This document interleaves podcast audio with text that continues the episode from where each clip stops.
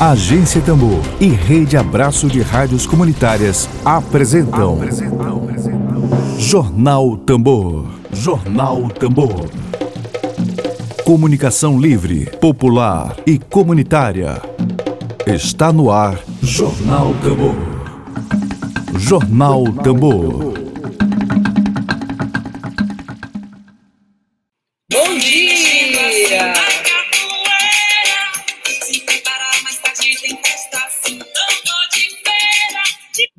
Dia, bom dia, bom dia, para você. Seja muito bem-vindo à Agência Tambor. A gente começa hoje sim, quarta-feira. Eu disse ontem quarta-feira, mas hoje sim, quarta-feira, dia 21 de outubro. A gente começa desejando a você boas-vindas. Seja muito bem-vindo à Agência Tambor.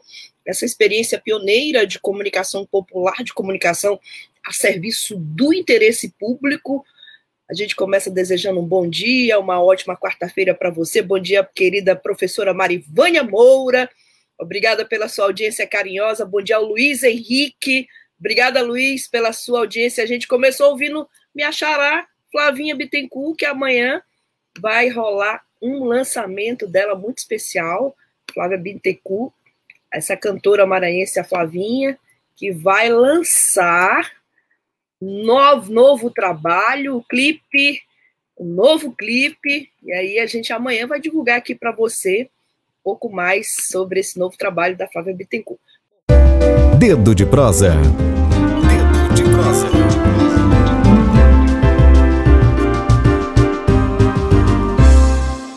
Vou chamar, aproveitar aqui para chamá-lo e agradecer antecipadamente aqui pela presença dele. Bom, é, nesta quarta-feira, dia 21 de outubro, nosso dedo de prosa virtual é com o defensor público e professor do Departamento de Direito da Universidade Estadual do Maranhão, o Jean Nunes, que conversa agora conosco sobre a ação ajuizada pela Defensoria Pública que obriga o município a recolocar bancas de revista em São Luís. Defensor Jean Nunes, muito obrigada pela sua presença. Seja bem-vindo e bom dia. Bom dia a todos, bom dia aos ouvintes, a quem estiver nos assistindo. Muito obrigado pelo convite. Perfeito. Defensor, é, vou começar, antes da gente falar propriamente dito sobre a questão das bancas, nós, inclusive, alteramos a nossa programação semana passada para transmitir ao vivo, lá do Renascença, a ação. É, antes a gente queria entrar aqui num debate, é, a gente sabe que durante essa pandemia houve a, a aprovação de, um, de, um, de uma proibição do ponto de vista legal de despejo de inquilinos, de inquilinos, a gente fala de inquilinos do ponto de vista de moradia, durante a emergência do coronavírus. Claro que é diferente a situação das bancas de revista, mas nesse caso específico da transferência das bancas, assim, de início, o propósito seria realmente a retirada das bancas daquele local. Queria perguntar para o senhor exatamente sobre a ação ajuizada pela Defensoria Pública do Estado. É, inicialmente, havia somente uma, uma retirada das bancas, e não uma recolocação, conforme está sendo divulgado, inclusive, hoje com destaque no Jornal Pequeno? É, o que, assim, a gente foi procurado na quinta-feira pela manhã. Vocês me ouvem bem? Sim? Bem. Sim. Nós chegamos na quinta, assim, ó, dois, duas das três proprietárias de bancas nos procuraram na quinta-feira pela manhã. Foi o primeiro contato que nós tivemos com esse caso específico. Elas informaram que o Ministério Público e a Blitz Urbana estavam postas para retirá-las de lá. Para lá nós nos dirigimos e ao chegarmos lá tivemos contato com a Blitz Urbana que nos informou que elas seriam remanejadas para as imediações do, de, um, de uma lanchonete ali na transversal da Colares Moreira, né?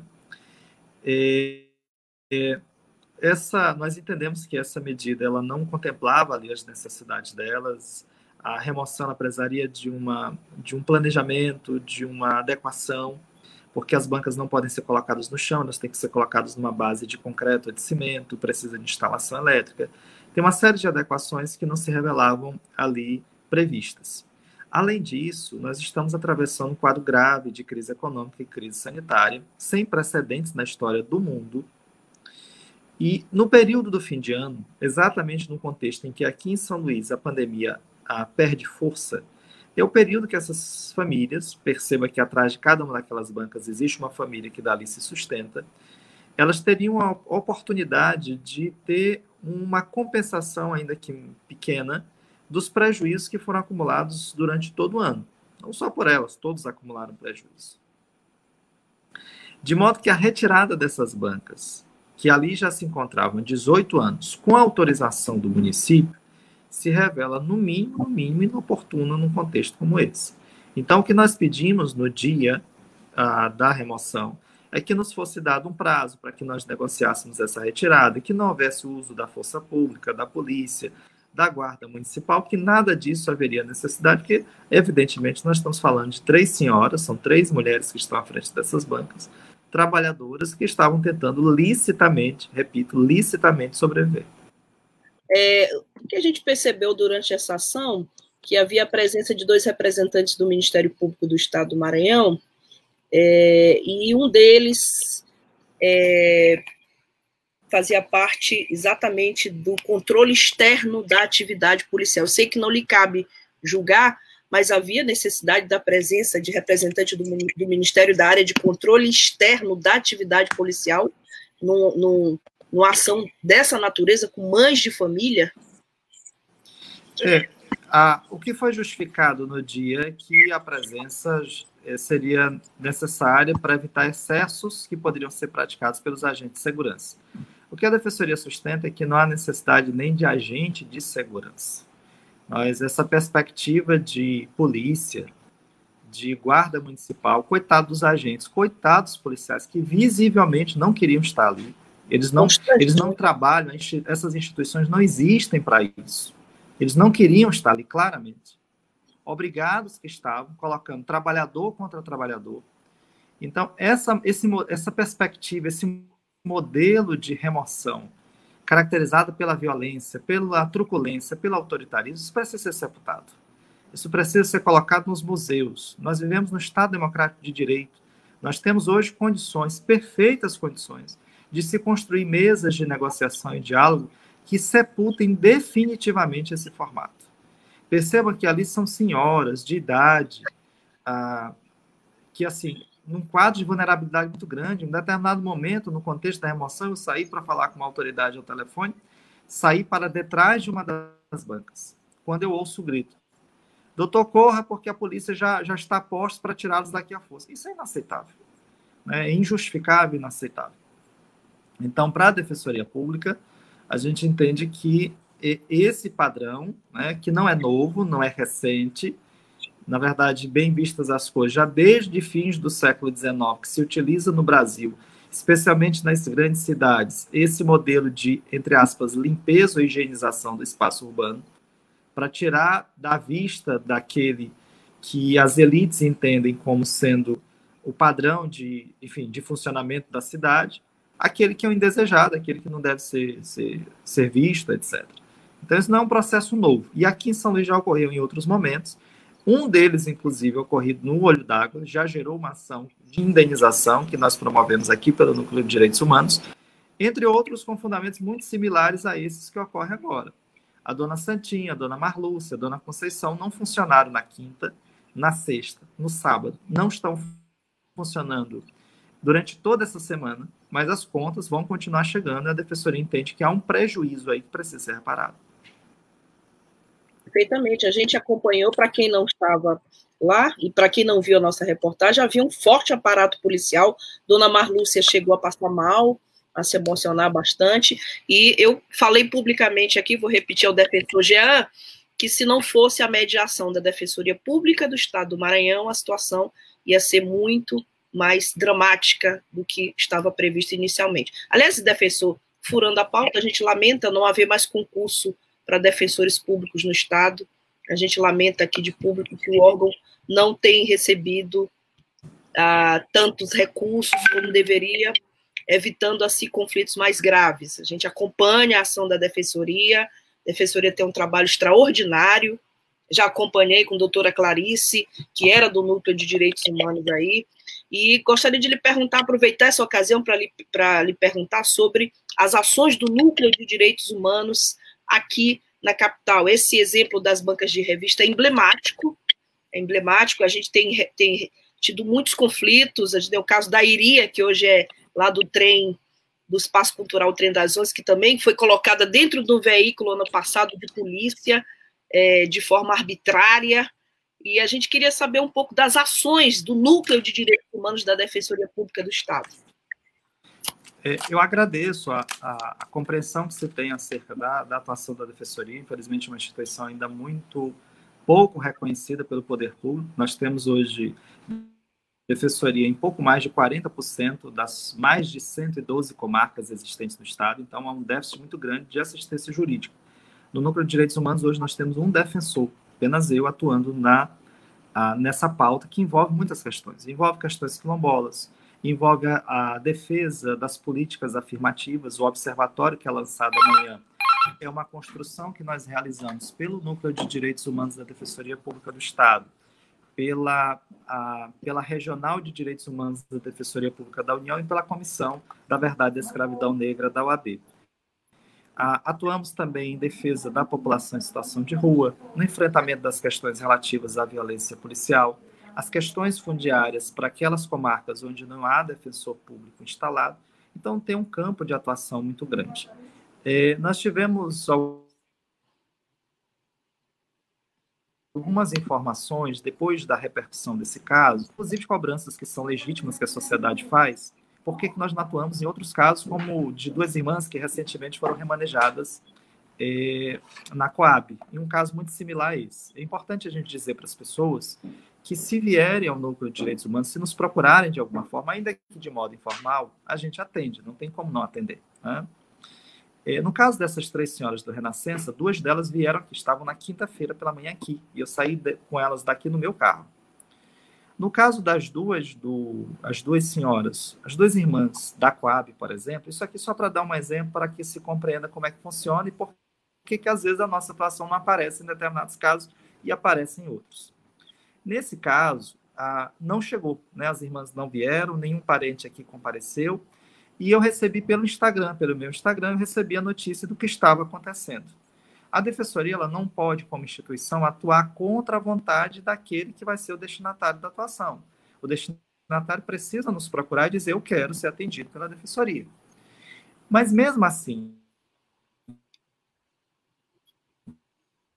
nós entramos em contato com as duas irmãs e nos foi informado. E aí, tendo advogado constituído, a defensoria pública, evidentemente, não atua.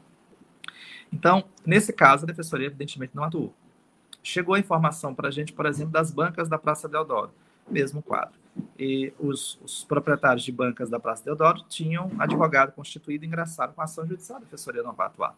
Agora, o que, que nós percebemos? Que no caso das bancas, a questão não se resolve no Renascença. Existem vários outros casos similares. Nós tínhamos aproximadamente 60 bancas, digamos, no período auge a, do funcionamento dessas, desses negócios, né, dessas atividades, que você bem colocou, é uma atividade ligada à cultura, à promoção da leitura, há um, claro, há um desenvolvimento de fonte de renda, sem dúvida, mas muito mais do que isso, há um interesse da sociedade em todas as cidades do mundo, viu? Não só aqui. Se a gente bem atentar, as cidades, se você for Nova York, lá em Nova York, nas proximidades da Quinta Avenida, que é um dos metros quadrados mais caros do mundo, lá tem a banca de revista e ela está na calçada. Ela não... Exato. Está escondida, ela está na calçada onde tem pessoas passando. E é o ponto de referência que as pessoas é, levam em consideração para saber a sua, a sua posição, para pegar a notícia do jornal, para ter uma. Enfim. Então, faz parte do patrimônio histórico-cultural das pessoas. E no auge, nós já tivemos aqui aproximadamente 60 bancas. Antes da pandemia eram 40 e 45 aproximadamente, hoje nós temos aproximadamente 24 em funcionamento além de já serem poucas, de algumas empresas ligadas à distribuição desses materiais terem ido à falência, o que dificultou o acesso à manutenção do funcionamento dessas atividades. Você agrega aí a pandemia nesse processo, o surgimento da internet que esvazia esse processo de leitura por materiais físicos. Com tudo isso, aí nós ainda temos que conviver nesse momento com um remanejamento que não é, na nossa perspectiva, planejado no sentido de contemplar a manutenção da sobrevivência digna dessas famílias. O que, é que para a defensoria precisa ser feito? A gente nunca envereda pelo caminho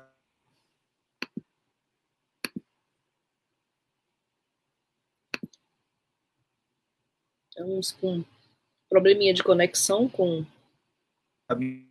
Que o poder público não pode adotar providências. Pode, sem dúvida. Caiu, ok? Retornou? Sim? Melhorou, melhorou agora. Pronto. Tá. Então.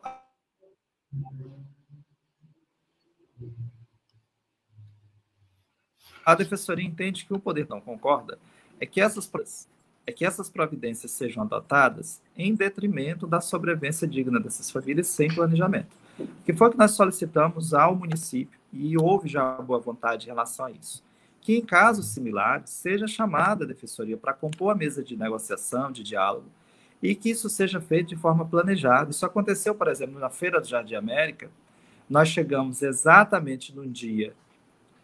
Deixa eu ver se eu virar aqui a tela se fica melhor. Acho que fica pronto. melhor assim. Pronto, pronto. É, chegamos exatamente no dia em que a remoção estava ocorrendo, exatamente como esse. Solicitamos um prazo. Nós fizemos todo o trabalho de negociação com os feirantes e nós procedemos essa remoção juntos, sem precisar de uso de força policial.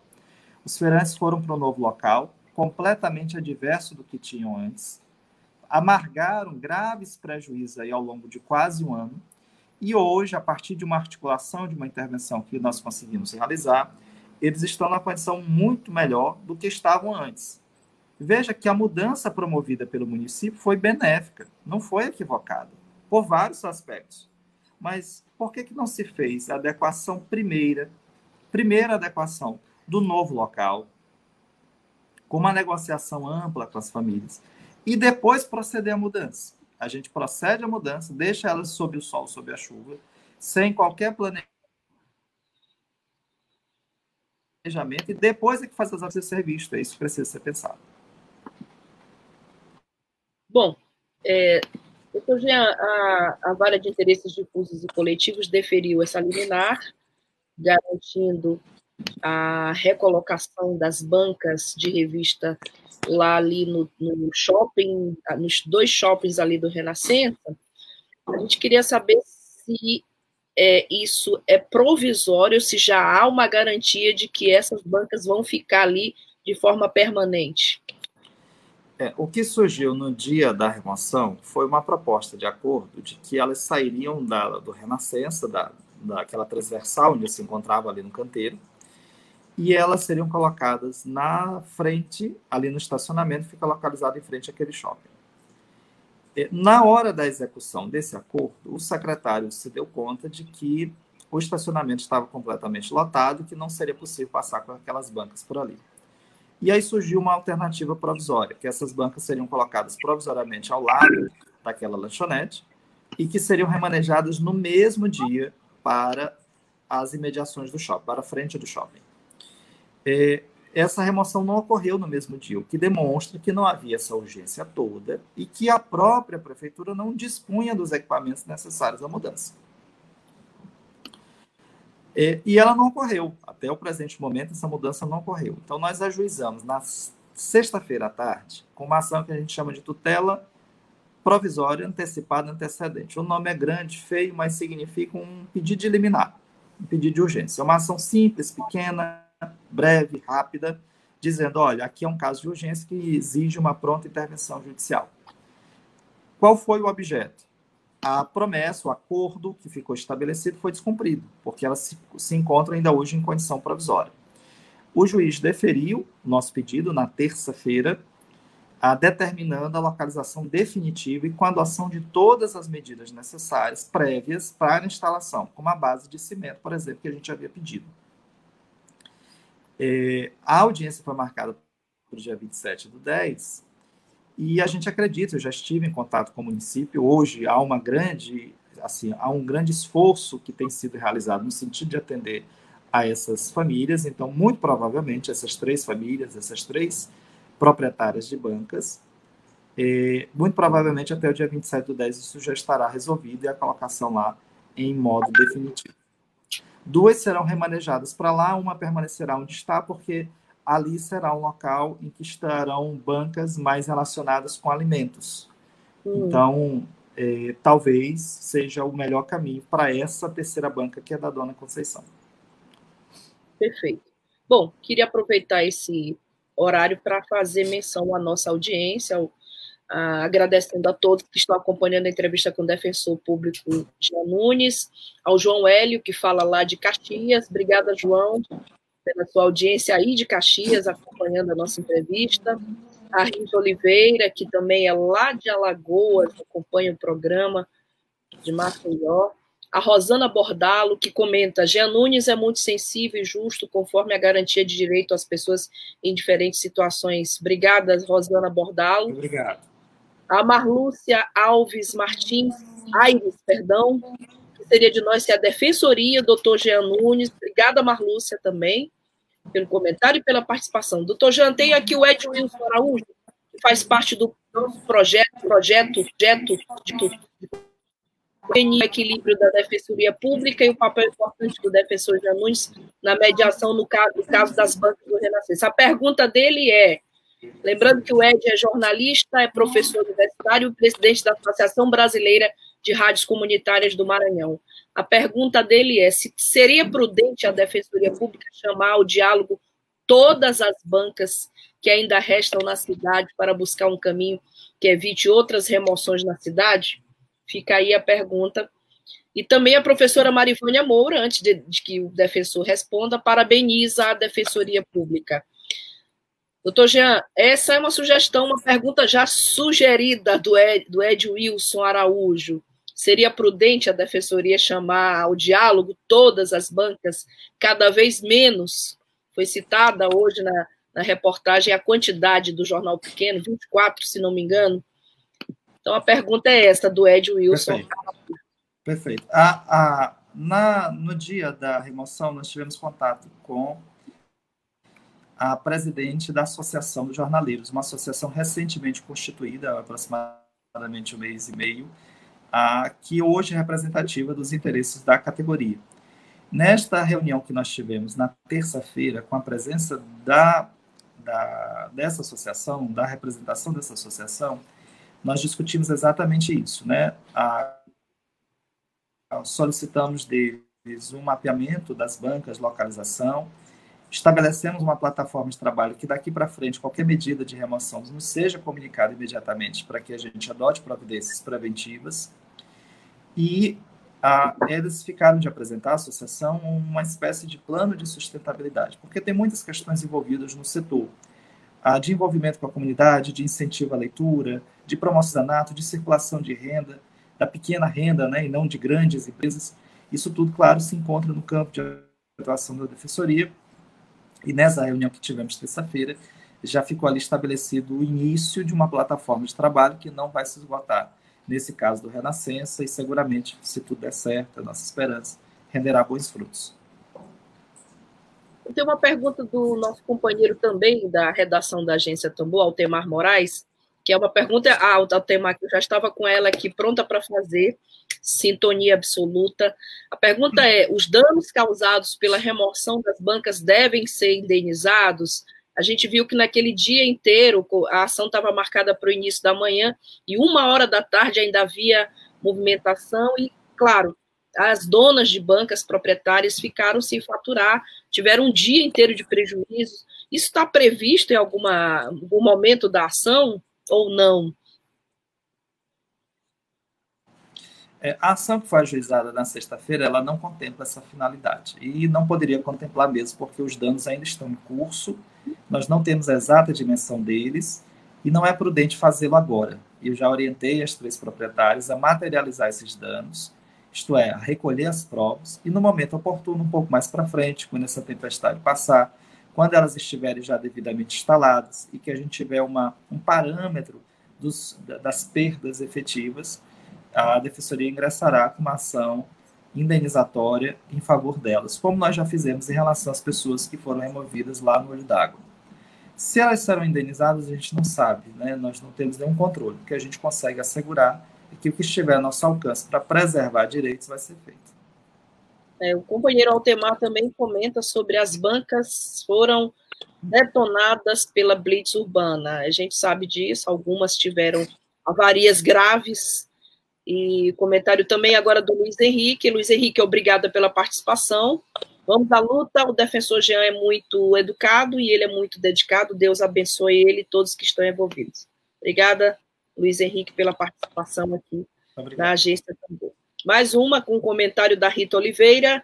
Meus parabéns por sua atuação, caro defensor. Obrigada, Rita, também. Obrigado. Pela. E, esses danos é, realmente foram, estão verificados, né, ocorreram danos estruturais né, em todas as bancas.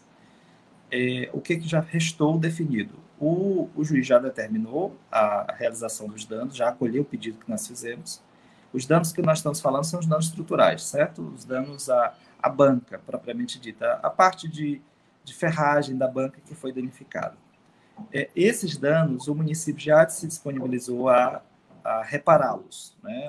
a adotar as providências ali de solda, de, enfim, as providências necessárias. É claro que entre aquilo que o município vai fazer e aquilo que efetivamente seria o, ideal, pode ser que haja uma diferença, uma distância aí, né, entre a reparação devida e a reparação efetiva. E isso, como eu disse, nós vamos avaliar um pouco mais para frente, com mais serenidade, para que a gente possa promover as medidas pertinentes. É, é defensor, eu curiosa que sou, né, como como jornalista, como al, com alma de jornalista, é, eu vi que existe uma política nacional de leitura, de incentivo à leitura, a Lei 13.696, de 12 de julho de 2018, é, que institui a Política Nacional de Leitura e Escrita como estratégia permanente para promover o livro, a leitura, a escrita, a literatura, as bibliotecas. Bom, a banca de revista não é biblioteca, mas tem leitura variada. Eu vi que naquelas bancas havia livros, por exemplo, de história do Maranhão. Meu livro de crônicas, um livrinho de crônicas que eu tenho, estava lá exposto. Companheira de Wilson filmou, fez todo o registro, história, geografia do Maranhão. É, do ponto de vista do ordenamento jurídico brasileiro e considerando essa lei 13.696, que institui a Política Nacional de Leitura de Escrita, esse, essa ação por parte do poder público municipal não é uma ação que é que, que, rasga essa, essa lei, essa política nacional de incentivo à leitura na sua avaliação jurídica? É, como eu disse, há um processo histórico hoje muito, muito difícil. Essas, é, esse setor se encontra num, num quadro de vulnerabilidade muito grande e na contramão, na nossa perspectiva, das necessidades de desenvolvimento cultural, de leitura, de acesso à informação do povo brasileiro. Há um processo histórico aí é, muito mais amplo, muito mais complexo, que envolve o surgimento da internet, novas formas de acesso, etc. É, há um processo histórico de, de negligência do próprio poder público no incentivo à manutenção desse setor, e isso se expressa, entre outros aspectos, na forma como foi conduzida esta remoção. Veja que a própria comunidade ela acolhe essa perspectiva. Muito difícil que uma banca seja malquista numa comunidade, muito difícil. Tanto que ali no Renascença já ocorreu um incêndio em uma das bancas, a que ficava no meio, Sim. da dona Santinha. E a própria comunidade se organizou para auxiliar na recuperação, por entender que esse é um patrimônio nosso, a cidade é nossa, nós vivemos juntos, como bem disse já Hannah Arendt. Então, os problemas do outro também são meus problemas. Qualquer pessoa que ali seja vulnerabilizada, que perca a sua fonte de renda, isso impacta em toda a sociedade, em toda.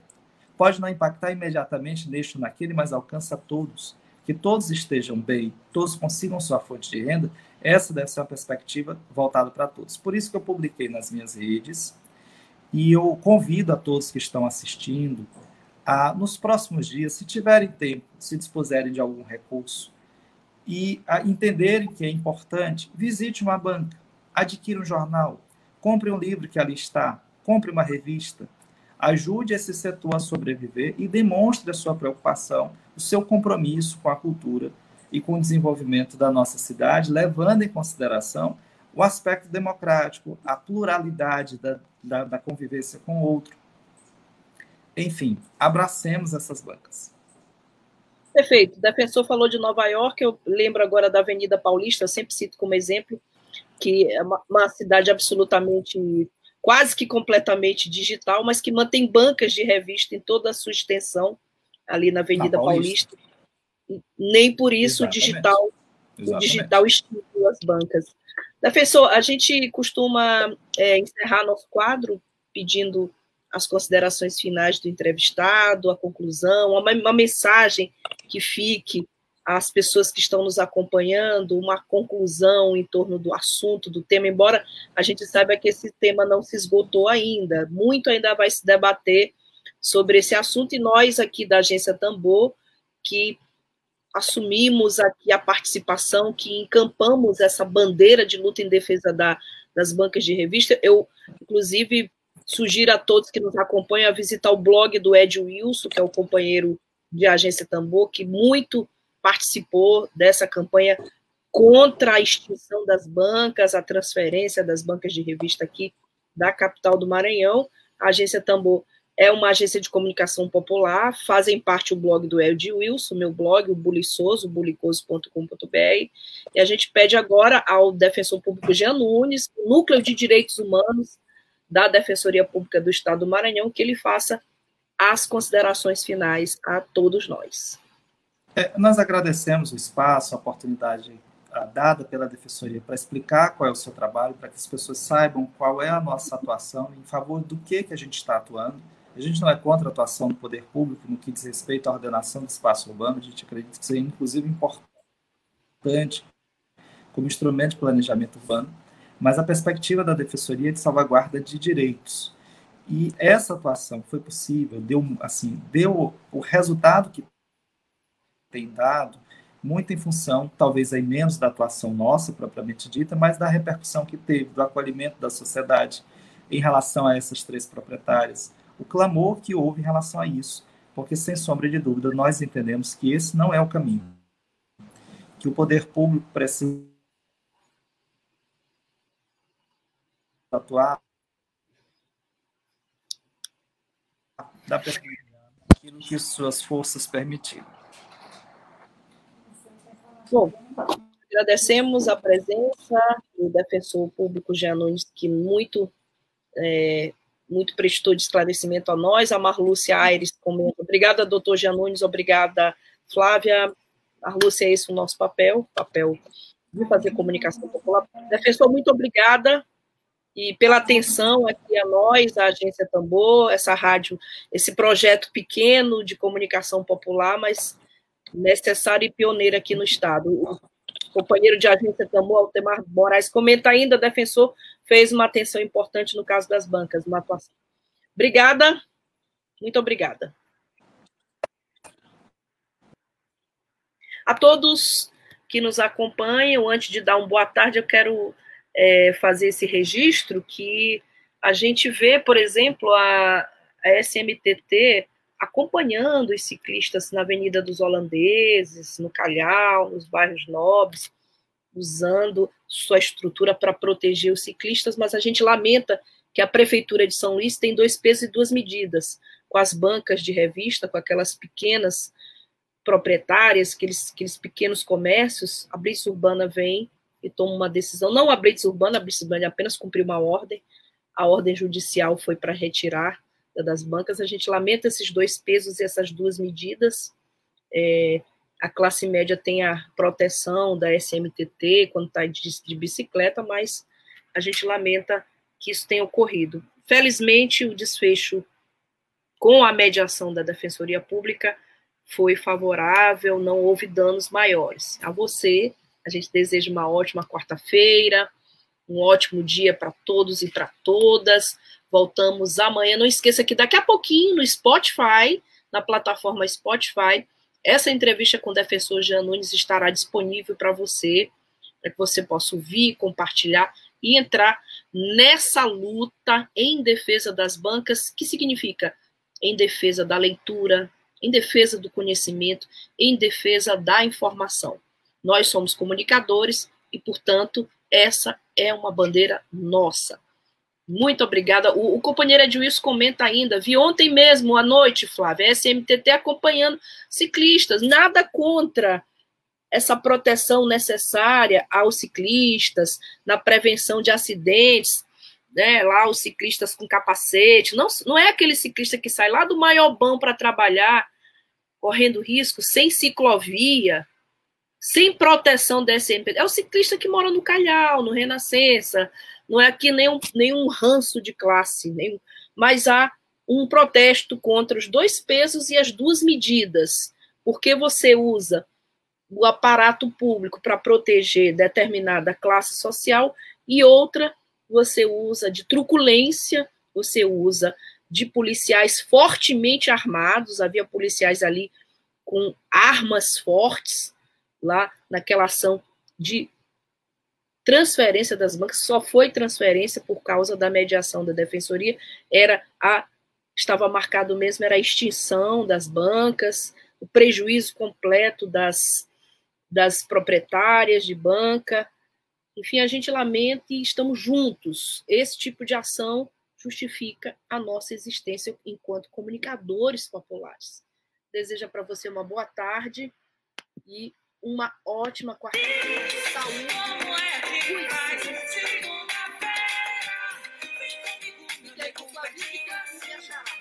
Web Rádio Tambor.